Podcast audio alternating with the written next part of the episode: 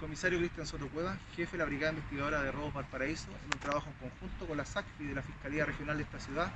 el día de hoy y a raíz del análisis criminal e inteligencia policial, se logró la detención de un individuo mayor de edad con diverso prontuario policial,